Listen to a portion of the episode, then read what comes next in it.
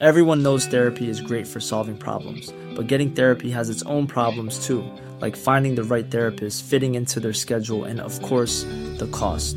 Well, BetterHelp can solve those problems. It's totally online and built around your schedule. It's surprisingly affordable too.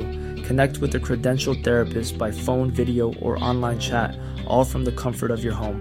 Visit betterhelp.com to learn more and save 10% on your first month. That's BetterHelp, H E L P. Heraldo Podcast, un lugar para tus oídos. Noticias del Heraldo de México.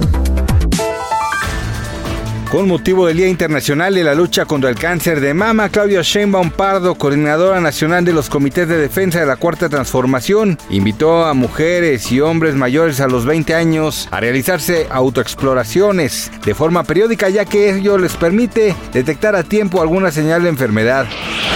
El presidente de México, Andrés Manuel López Obrador, se comprometió a donar a través del Instituto para devolver al pueblo robado una casa con la finalidad de convertirla en una estancia de día para personas jóvenes con discapacidad motriz severa. Esto como respuesta a la petición del activista Daniel Robles Jaro.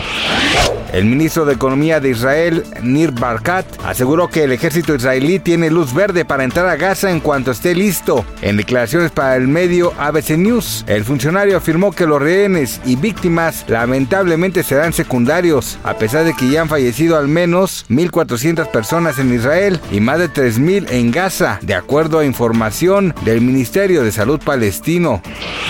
Este jueves 19 de octubre, la actriz mexicana Samadi Sendejas compartió a través de sus redes sociales un video donde aparece maquillándose y en el que expone la agresión que recibió por parte del actor de origen argentino Horacio Pancheri. En el clip se observa una captura de pantalla en donde Pancheri se dirige a ella con palabras altisonantes y despectivas. Gracias por escucharnos, les informó José Alberto García. Noticias del Heraldo de México.